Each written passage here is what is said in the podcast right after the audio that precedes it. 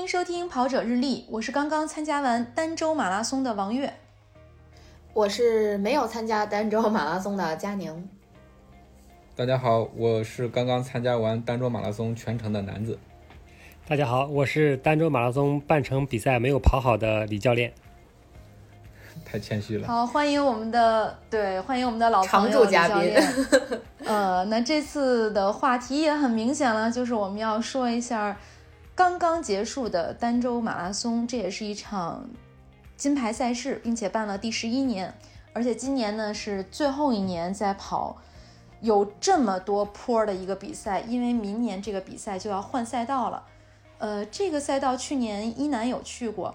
呃，男子呢是今年第一年跑，那男子说说今年第一年跑感觉怎么样？虐不虐？爽不爽？嗯，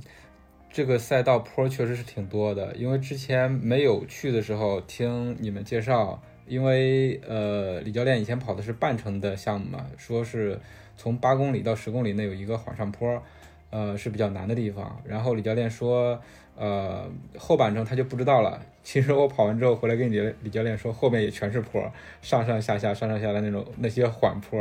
啊。然后，嗯，我的话感觉，因为呃李教练跟我说过之后，就有点心理准备了。然后再加上之前包括上山啊，然后跑防火道啊，就是对于跑坡稍微有一点点那个基础了。就是说我我整个感觉跑下来不是特别的费力。对，回头可以跟大家详细说一下我整整个跑的一个过程吧。就是整个上坡的话，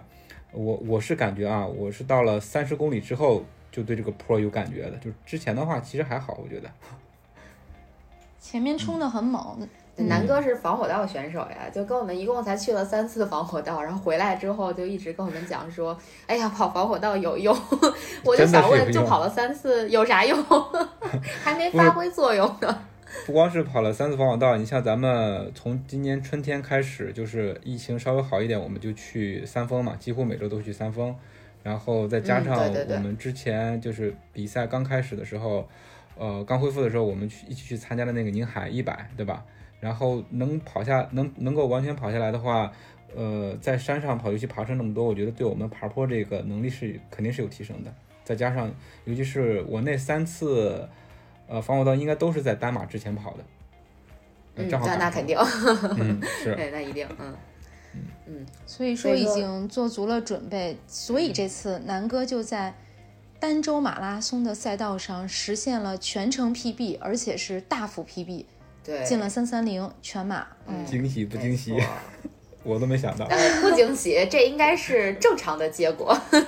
没有没有，我之前真的是我自己给自己定的目标就是再次进四零零，因为呃这一年没跑了，上次的话还是去年的北京马拉松啊，然后嗯就是训练也不是说特别的规律嘛，所以就给自己定的目标就是四零零。然后之前在健身房训练的时候。我在跑之前跟李教练交流，跟包括跟佳宁交流，我就说我五分配速差不多能顶半半程没问题。然后李教练给我的那个建议就是说，嗯，你可以冲击一下三四零。呃，其实我是想都不敢想，我想我能进四零零就不错了。嗯，李教练向来比较保守。对。那李教练是准备让我全马跑三幺五，难道也是保守了吗？这个全马三幺五是你自己想的啊！我给你定的目标是 半马先跑幺四零。我自己绝对不会给自己定这样的目标的。开始推锅大赛开始了。对对对，甩锅大赛开始了。对，但是其实，在上个周末呢，单马是一个刷屏的状态。其实同一天还有福州马拉松，但是不知道为什么，我也看有这个别的媒体的小伙伴发过朋友圈说。不知道为什么福州马拉松的消息好像特别少，但是儋州马拉松好像就在朋友圈里刷屏了一样。嗯，没错，我身边去跑单马的朋友还是蛮多的，就是福州可能会相对少一点。不过福州其实是有一个爆点事件。让大家就是记住这个比赛的，就是呃，有一个女孩穿着婚纱在终点等男朋友准备向她求婚，结果男朋友提前退赛了。呃，没有没有没有没有，我们的一个朋友评论说，像这种男朋友还要留着他过年吗？结果今天后续新闻就出来了，人家这个女孩原谅了这个男孩，说是看在冬至的面子上。刚刚看到了，也是，对对对，也是一个挺搞笑的这个新闻。哦，这个新闻还有后续。那我们接着把话题说回来，就是儋州马拉松为什么能在这一天刷屏？其实它还真的是一个蛮有特色的比赛，因为今天一楠应该也是刚刚推了公号，这个公号就特别有意思，图文并茂，还有视频，就说了很多我们在儋州马拉松做的事儿。那我们就让一楠来讲一讲。嗯。呃，儋州呢，其实这是我连续第二年，就去年的时候我们参加了比赛，然后我们 之前录过一期节目，专门说过这个比赛本身其实是偏偏比赛本身的，比如说这个赛道啊，包括补给啊各方面。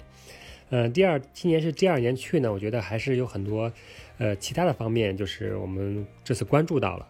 嗯，一方面呢，就是还是这个赛道，因为赛道是像月姐说的是，可能是最后一年沿用这个现有的赛道。然后对于像男子这样第一次参加这个比赛的人来说，可能是确实是包括赛前也跟大家打了预防针，这个坡确实有一定难度，可能他们还是引起引起了一一些重视。比如说他男子也经赛前经就是经过了这个有针对性的这个防火道的训练、爬坡训练。然后我其实这次给我印象最深的啊，就抛开比赛本身不说，这个可以待会儿再详聊一下，就是这个这个儋州为什么像月姐说的他。在朋友圈里刷屏呢，包括我看到抖音上很多人也是在发这个儋州马拉松的一些短视频，就是这个比赛啊，它的服务，包括赛前和赛后都特别的特别的好，特别到位。也就是说，它没有什么负面的，没有什么负面的东西。因为福州马拉松，我也留意到这个很多跑友发的这个内容，就是说，除了抱怨福州当特别冷的这个天气之外，它的领物包，就是它的参赛包特别特别简陋。这个有一些网红的跑者也提到了，然后对比儋州呢，就是差别就特别明显了。儋州的这个丰富，这个参赛包其实是非常丰富的。特别给我惊喜的是这个赛后的这个完赛包，就是你大家可以看到，就是每一个人基本上在机场，我们看到每一个人都用用了这个儋州马拉松的完赛包，是一个像像旅行挎包一样的一个一个东西，就是半透明，特别潮啊，特别潮，而且装东西还特别多。然后这个完赛包里呢，有完赛 T 恤。呃，完赛毛巾，还有一双特别舒服的这个拖鞋，大家应该都都穿了啊。还有苹果呀，包括赛后还有这个叫生肖币，就是说你啊口罩，然后湿纸巾，还还给了一个退烧贴，我不我不知道这个退烧贴是干嘛用的，反正就是说你想到的想不到的，就是都有，就是把跑者算是还给了一个装，就除了完赛包，还给了你一个袋子，让你装脏的鞋袜。对。我对我正好正好想想说这个，就是他真的是太周到了，因为我们知道，就是很多像我们这样的比赛完的选手，他一场比赛下来，你的呃衣服啊、短裤啊、帽子，包括其他可能都是湿的，然后你如果换衣服的话，你可能又没地儿装，所以说这个细节还是我觉得是挺到位的。这是一方面，就是他的整个赛事的赛前、赛后，包括赛中的一些服务，确实是像我们之前说到的，就是符合一个。呃，金牌赛事的水准就是很高的，而且是一个很高的水准。另外，这次比赛给我的印象很深的就是，这次参赛呢，我和月姐包括男子一直是在跟这个三位精英运动员在吃饭，然后我们也周周五、周六的时候，我们就在说，基本上这个比赛的前三名和就都在这儿了，就都在这个桌子上了。果然，果然是这样啊！孙晓阳，然后沙木。然后包括半参加半程比赛的这个张松林，张松林啊，都是拿到了很好的名次。呃，再就是周周日中午就是随机来找我们吃了一顿饭的这个王涛，也是拿到了全程的亚军。所以说我们接触的这个。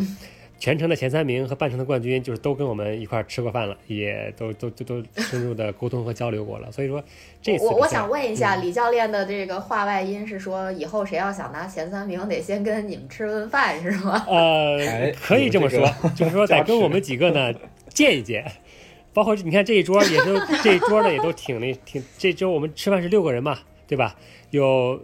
三有一位冠军，两位冠军，一位第一位季军。然后还有一个跑进三三零 PB 的，然后还就是还有一个王叔叔 是年龄组的第一，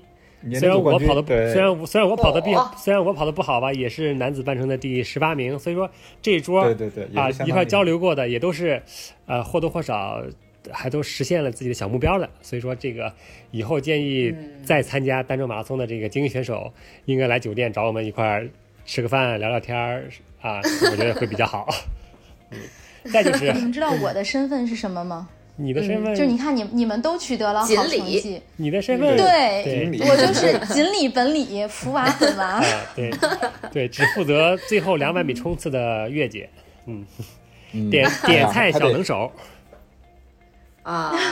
服务周到。感谢月姐，因为那个，嗯，单马我为什么特别想跑？因为正好是我生日这一天。然后，呃，当时报名的时候，组委会有一条是说你期望的号码，然后我想都没想，肯定是。我生日这一天的那个号码，结果就给给到我了，啊，然后在赛后的话，我到了终点，月姐还特别贴心的给我准备了生日惊喜，一个大蛋糕，哎呀，十分惊喜，简直了，南哥，你这有话外音啊，是要告诉大家你的生日就是每年的一二二零，对吧？哎，你们都是有自己的小心机呀，对，也没有啊，就是这些这些这些东西都都。都凑在一起了嘛，就是，然后我还一不小心就是 sub 三三零了，所以就是特别，对我来说就是特别值得记忆、特别开心的一天。嗯，哎呦，凡尔赛了。这个在这里呢，就是说，全马三三零肯定不是一不小心就能考到的，所以南哥肯定是背着我们默默的做了很多的努力。嗯，所以说这个，我爸当时就说说他肯定黑练了。这个也放了一个烟雾弹，就是我们本来以为这个是按照三四零完赛的时间从酒店出发去接他的，嗯，结果没想到没接着。因为他提前了十分钟，这个是我们没想到的。好在男子比较聪明，他领了领了东西之后又折回来了，就看到我们了，特别巧。否则就可能接不到他的。啊，对对对，我我们就在终点傻等，南哥就回了酒店洗澡。所以说下一次呢，就是要这个比较准确的提提前提报你的预完预估完赛时间，不要放烟雾弹，对吧？这样会造成大家的 误会。说到烟雾弹或者黑链，我是。哎，真的是没有，因为我所有的跑步记录都在那个 Strava 上去记录了，那个佳宁应该能看到啊，对不对？然后，主要佳宁没去嘛，佳宁要去了，可能以我们俩这急脾气，就可能三三个半小时或者三小时二十分就已经到终点了。嗯，对对对，因为当时我爸和一男都在跟我说，他说男子肯定会跑崩，他前面跑太快了，后边一定崩了，他得。对对对，四个小时再回来。出发之后，因为全程在前面嘛，然后就是李教练和王叔叔就是先后先后超过我了，然后就就我记得都说了一句啊，跑的有点快啊，就跑挺快的，就这意思，就是提醒我就是稍微有点快了。因为什么？因为我当时之前的策略，李教练跟我说是按照那个五幺二的配速一直顶顶到呃三十五或者三十八。呃，我是想贯彻这个策略的。我就是在赛在赛前一天晚上，我还跟李教练说，我要不就是，呃，跟着三三零的兔子吧，跟着三三零兔子能顶个半程，然后后面该掉速掉速，那能跑什么样什么样。然后预估的话，估计按李教练说的三四零差不多。但是我发现一个问题，你知道吗？就是这个比赛没有三三零的兔子，它最快的兔兔子就是四四零，所以一开始跑我就开始有点懵，有点乱，你知道吗？然后我想那就算了，我就按照自己的节奏来吧。然后一就是我就是一直在关注自己的配速，就是很奇怪，就是没有超过五分的配速。然后我一直提醒自己说快了快了。然后我想压下来把这个速度，但是我觉得自己压下来的话反而会更难受，所以我就索性就按照自己的这个节奏来跑吧。就确实那个其实你还是跑崩了吧？我觉得南哥，因为因为我看了你 Strava 的那个记录，你前面前面大概二十多公里都是四三几的配速在跑，对对对，然后后面最后都已经掉到了五呃五幺几五二几这样，所以应该理论上还算是崩了，算崩了，但是崩了能进三三零也很厉害了，对，嗯，尤其是到三十公里之后觉得有点疲惫，看配速的话确实是掉的比较厉害。嗯，好在前半程积累了一一定的这个降速空间，这个就和我跑上上马是一就和你上马一模一样。嗯，你看李教练还对自己的这个自杀式跑法洋洋得意。还有一点值得一提的是，这一次儋州马拉松的天气确实不错，因为我已经是连续三年在这个时间到达儋州。对，那像前几年去的时候，就是你穿短袖也可以啊，白天。就正常不跑步的时候，或者顶多在外面罩一件单的单衣，但这次你看我们穿个薄羽绒一点问题都没有。嗯，甚所以至在一下机场就要脱秋裤的伊楠，最后秋裤也没有脱。对，所以刚才李教练说完赛包里边有这个降热贴，呃，退热贴，我觉得可能也是有综合前几届比赛，然后考虑到天气有可能会热，所以才会放这么一个东西吧。嗯，这个我不能确定，因为这个是退是退烧贴，它是他是防止你哦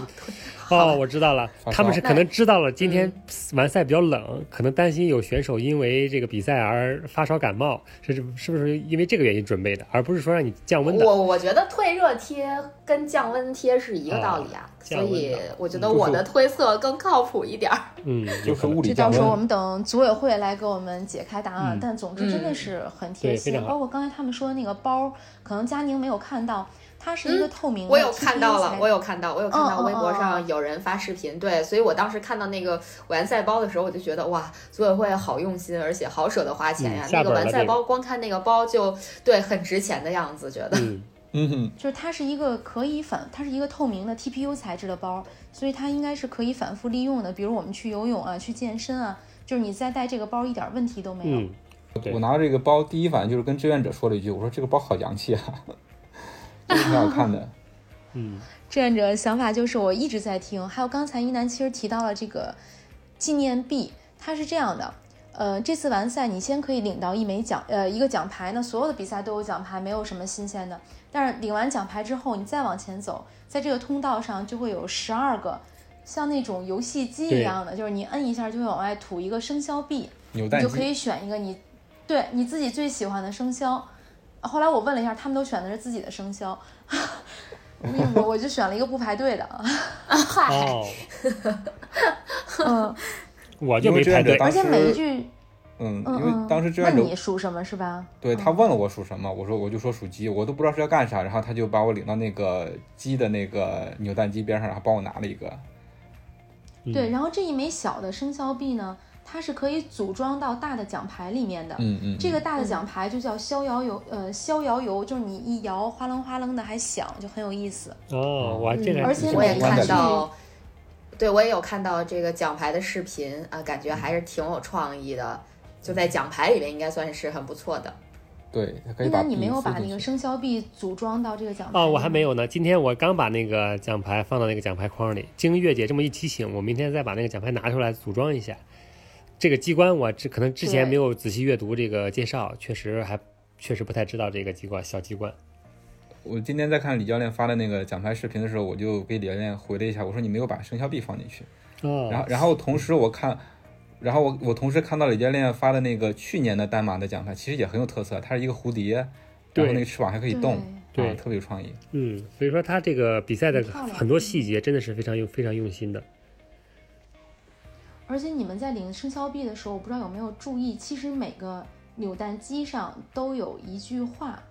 呃，比如说今年跑儋州马拉松生肖最多的是猪，那猪上面这句话呢写的就是“猪你 PB”，哦，然后这个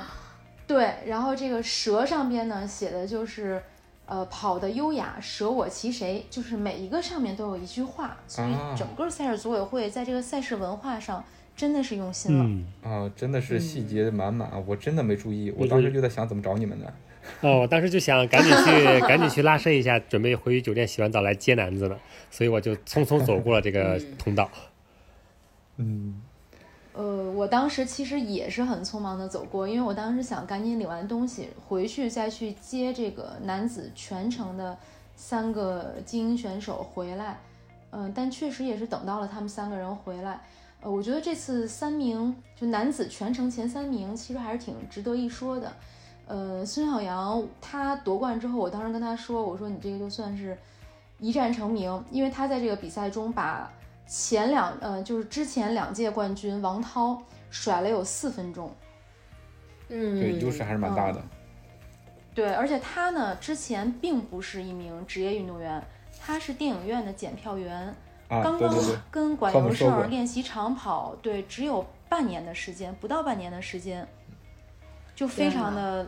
对，就非常的厉害。我觉得这个故事其实是挺值得一讲的，但是所有的天赋其实都是源自于努力，因为他的月跑量也是有六七百公里，而且在过后，因为他是跟着管佑胜在练嘛，我跟管佑胜也做了沟通，他就说孙晓阳的训练非常刻苦，那他明年的成绩他觉得会更好。嗯，呃，亚军王涛呢，其实当时孙晓阳夺冠，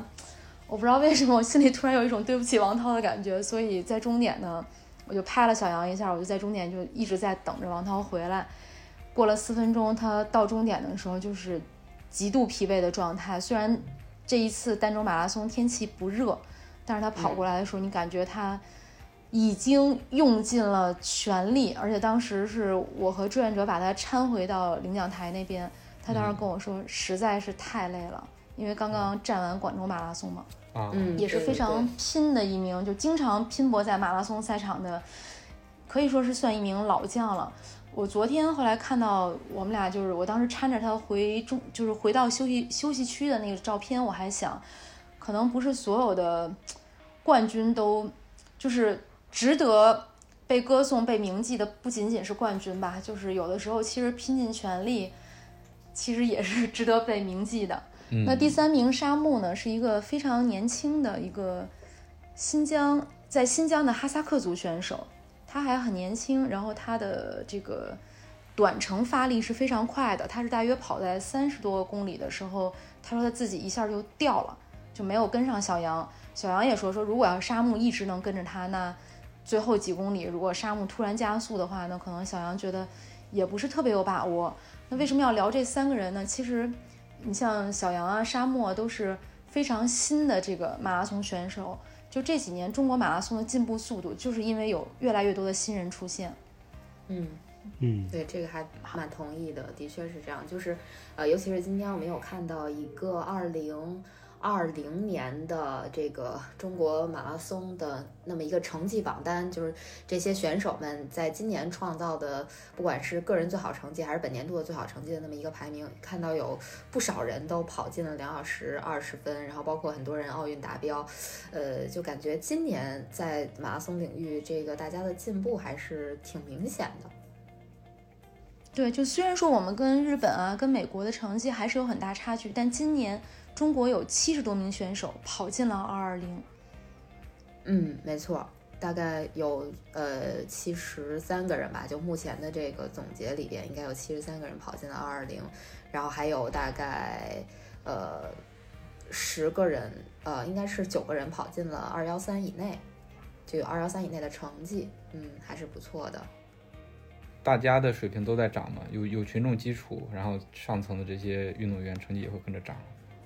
嗯，而且你们发现了吗？我觉得有很多就是非专业出身的这个选手，呃，今年还是挺红的。比如说，呃，陈万江，他应该是拿了、呃这个呃是航航航马冠军还是常州精英赛的一个冠军，我忘记了。然后他应该就是一个非专业出身。然后包括刚才月姐说的孙晓阳。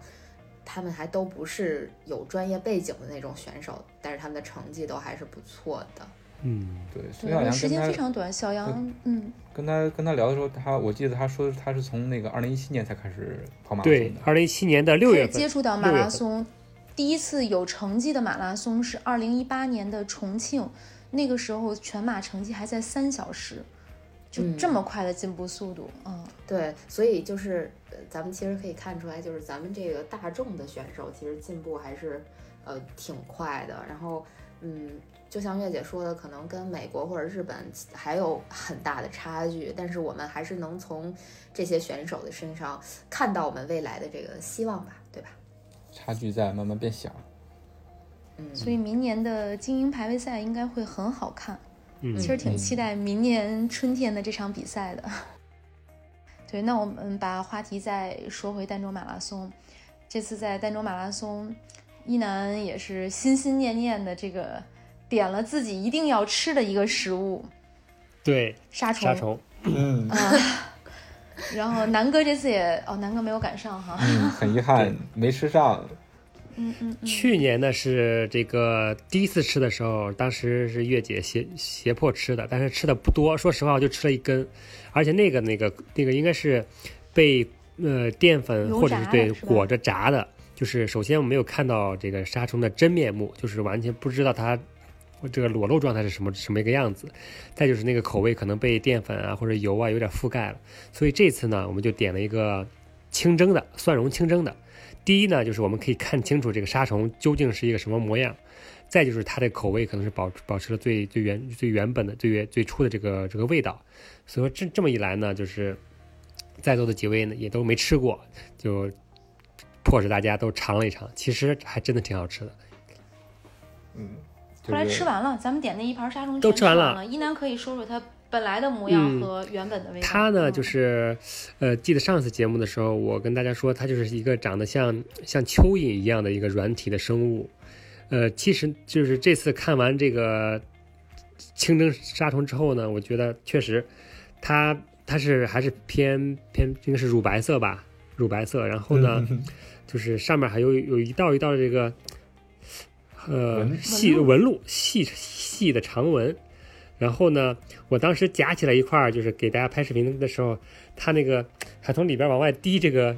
滴水，我不知道这个是蒸的这个液体，还是它沙虫很像鼻涕。对对对，有点像有点粘稠的这个液体，就看起来确实有点这个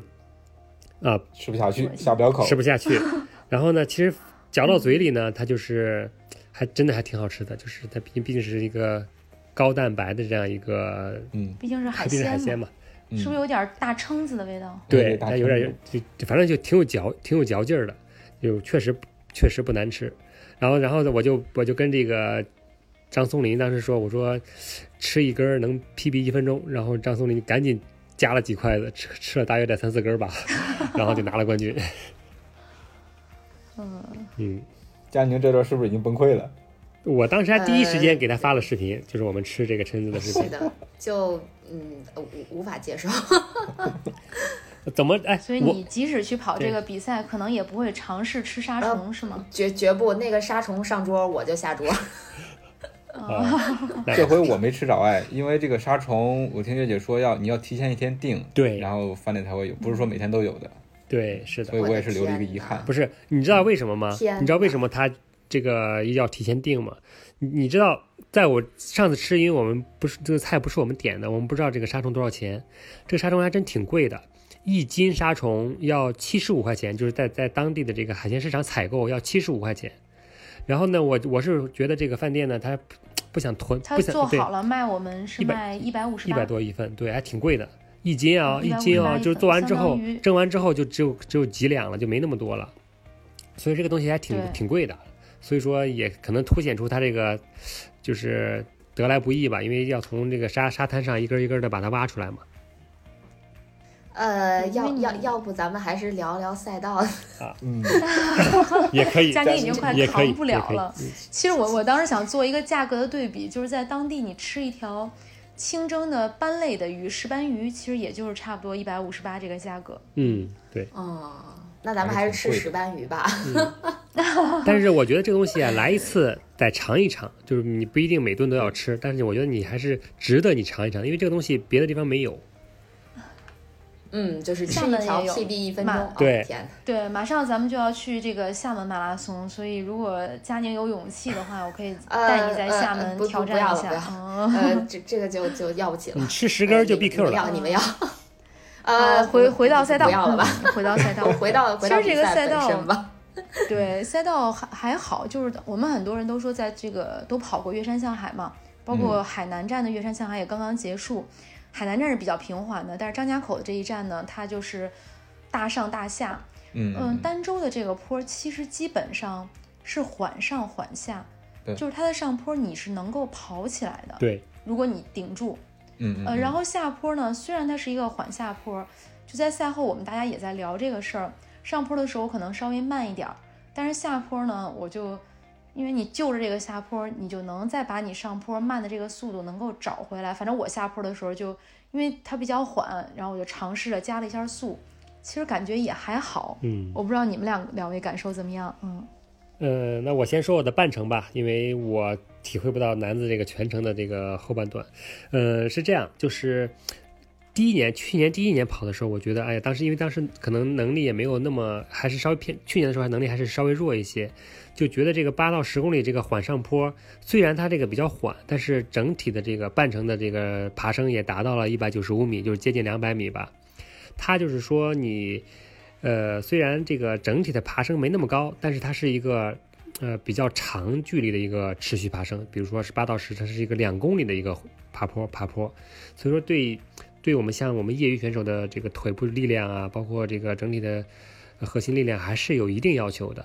所以我觉得我在今年的这个比赛当中，我还是在八到十，呃，以及这个十，就是反折回来要再再爬一遍嘛，就是大约是在十四、十五，就是加起来这四公里的时候，还是有一些掉速的。所以说这个还整体来说还是能力不足吧。当然，像月姐说的，这个坡对于你看，像很多精英选手，包括我们提到小杨，包括山姆，也是第一次跑这个赛道，对吧？但他们确实受到的影响还是那个比较小。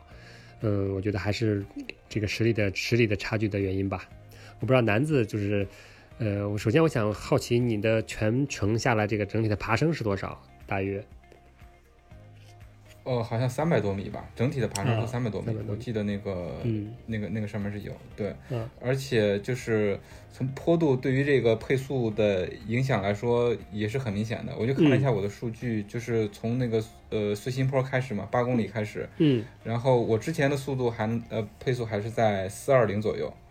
然后到十公里的话已经掉到了就就就掉到五分。嗯，对，然后那个坡顶下去之后，然后就是一路放坡，放坡的话，我的配速又提高到了四分零五、四分零九的样子。嗯，所以就是对，刚才刚才李教练说，那个对于精英选手来说，他们可能这个差别不是特别大，但是像我这种呃普通选手，尤其是体重比他们要大得多的这种，这个上坡下坡的影响因素还是蛮明显的。嗯，然后。它就是后半程的这个坡，后半程这个坡，我刚才说是跑到三十公里，其实到了三十公里我才感觉到特别特别的累。然后，呃，因为之前爬坡的话，我就是看见坡我就爬，就没有什么特别的感觉。但后来真的是跑崩溃了，就是在咱们在那个终点的时候，我也在说，我到跑到了三十七公里，怎么还有上坡啊？当时是真的，你觉得没完了是吧？这路就没有平道了吗？对对，而且跑到那个快到到四十公里的时候，到了四十公里的时候，就是。呃，我远远的看着，那又是一个大上坡，我就心说，怎么到了四十公里还有坡啊？还好下到那个底下之后，看到有一个右拐的一个牌子，就是右拐就不再上坡了。那那个时候心里才那个放松了下来，因为我我也是一直在看着表的嘛。我跑到那个呃半程的时候，因为之前有一点点岔气儿，就是从十五到二十一公里中间，我甚至有一走了几步，就是岔气儿了，然后。但是我这个速度还是没有降下来。我看了到二十一公里半程的时候，那个计时的那个表上写的是一小时四十分，然后我心里跟自己说，一小时四十分，这要乘以二的话，我 没准能跑进三二零。其实就是从那个时候开始，我就我就心里在想着，没准我有可能跑进那个三三零。但是到后来，因为也是速度慢慢慢掉嘛，所以我还是蛮紧张的。尤其到三十公里之后，一看前面还是坡，所以就。是特别的紧张，然后还好就是速度没有掉的特别厉害，嗯，就就是在三三零将要到那个也也也就也就是快了有四十四十来秒吧，嗯，就是实际上就是我我我在也在分析我 我在也在反思我这次比赛这些。这个这个经历，就是我觉得就是这个坡，可能像男子我们，你像像像你跑过之后，就是觉得它可能没有想象中那么大，它只是个坡，对吧？它可能就是个缓上坡。其实我在想这几个坡，就是以我半程为例啊，它就是八到十，然后折返的折返回来的时候是十四十四和十五，就这两公里，其实你咬咬牙或者顶一顶，也能维持一个就是。掉的不是至于那么大的一个速度的，就是说，就是在于你这个也是不是就有一个有这样一个坚定的决心。这也是我可能明天会写一写，就是当然这个话题可能到明天的时候，下期我们再再聊一聊。就是我想，可能我们业余选手还是少一些像专业选手那样的一个比赛的气质。就是说，我们有没有在比赛中确实对自己让让让自己拼一把，或者让自己狠狠一把这种这种决心，或者这种这种这股劲儿。就是我觉得这是我们业余选手和职业选手相比，差距差距很差距非常非常大的地方。你比如说我，我在前前前前八公里，我还是对这个比赛是有一定的目标的嘛。我想，虽然那个平时训练最好成绩是八十一分钟，但是我觉得今这次儋州的天气这么好，是吧？十二度，没有没有风，然后也不下雨，然后特别适合比赛，是不是可以冲击一下这个？呃，八十分钟啊，就是我前半程前前几公里，前八公里一直是这样跑的。到了这个坡之后，其实当时的状态完全是可以维持住的。但是就是遇到坡之后，觉得哎，自己是不是这段可以稍微慢一点，给后边留点劲儿啊？结果就比这个前边八公里，比如说都是三分四十多，一下子就掉到了四分十几秒，四分二十秒。觉得这个东西后来想一想，根据当天那个比赛状态，咬咬牙其实可以顶顶过来的，但是自己当时选择了这个松一口气儿，结果这一松，这一松，这 这四公里一松，回不来了。啊，追不回来了，嗯啊，追不回来了。啊，嗯哎，所以有一个马拉松有一句广告语叫“都给我顶一顶 嗯，对对是确实，是顶一顶啊，真的是顶一顶，因为嗯像像男子，比如说他第一次就是参加这个比赛，而且对后半程，因为前半程给了他一些这个参考嘛，他是有一定心理基础的，但是他的后半程确实还确实是对后半程有不是特别清楚，所以说男子像这个该放的地方放，这是完全可以理解的。你像我去年这个赛道跑过一次了。然后今年其实已经按理说没有不应该有什么心理恐惧，但是到了该顶的地方，还还是对自己网开一面，没有让自己这个下定决心，这个确实是该该反思的地方。如果像对于一个对于一个想进步的这个业余选手来说啊，就是我们还是应该在这个比赛气质、这个决心方面，应该还是应该有一个提升。嗯，”，但是我是觉得，就是顶它是在，它是有一个底气问题对的。像比如一男你没有顶，那我觉得你可能回来你就需要反思自责。那比如我没有顶，我真的是不想给组委会添麻烦，嗯、就万一我顶一顶，对吧？就被 顶上了救救护护车抬走车。啊，对对对，我们说的，因为你嗯，平时的训练量我和跑量你不够，对你在赛道上升顶，对，那我还对不如当然我放我们自己一马我们说放组委会一马，我们说的这个顶，就是在你的实力基础之上，当然不是说为了这个，为了故意顶一顶，完全不计后果。我们从来不不讨论这样的这个前提，就是我们当然是在健康的前提之下，在你的实际训练水平之上，在这个空间范围之可允许的这个空间范围之内，你是选择了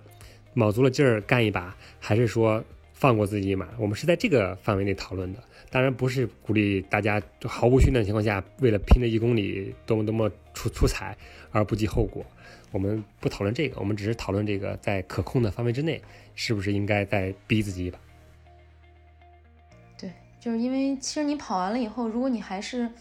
那么舒服，那可能真的是你看，没没太顶，没太顶我我我真的我到比赛的最后五公里，最后五公里就是下了完坡之后半程，它是一个大平路，就是很轻松了。然后我的当时心率其实是够的，我我全程下来我平均心率一百四十一，就跟一个轻松跑一样。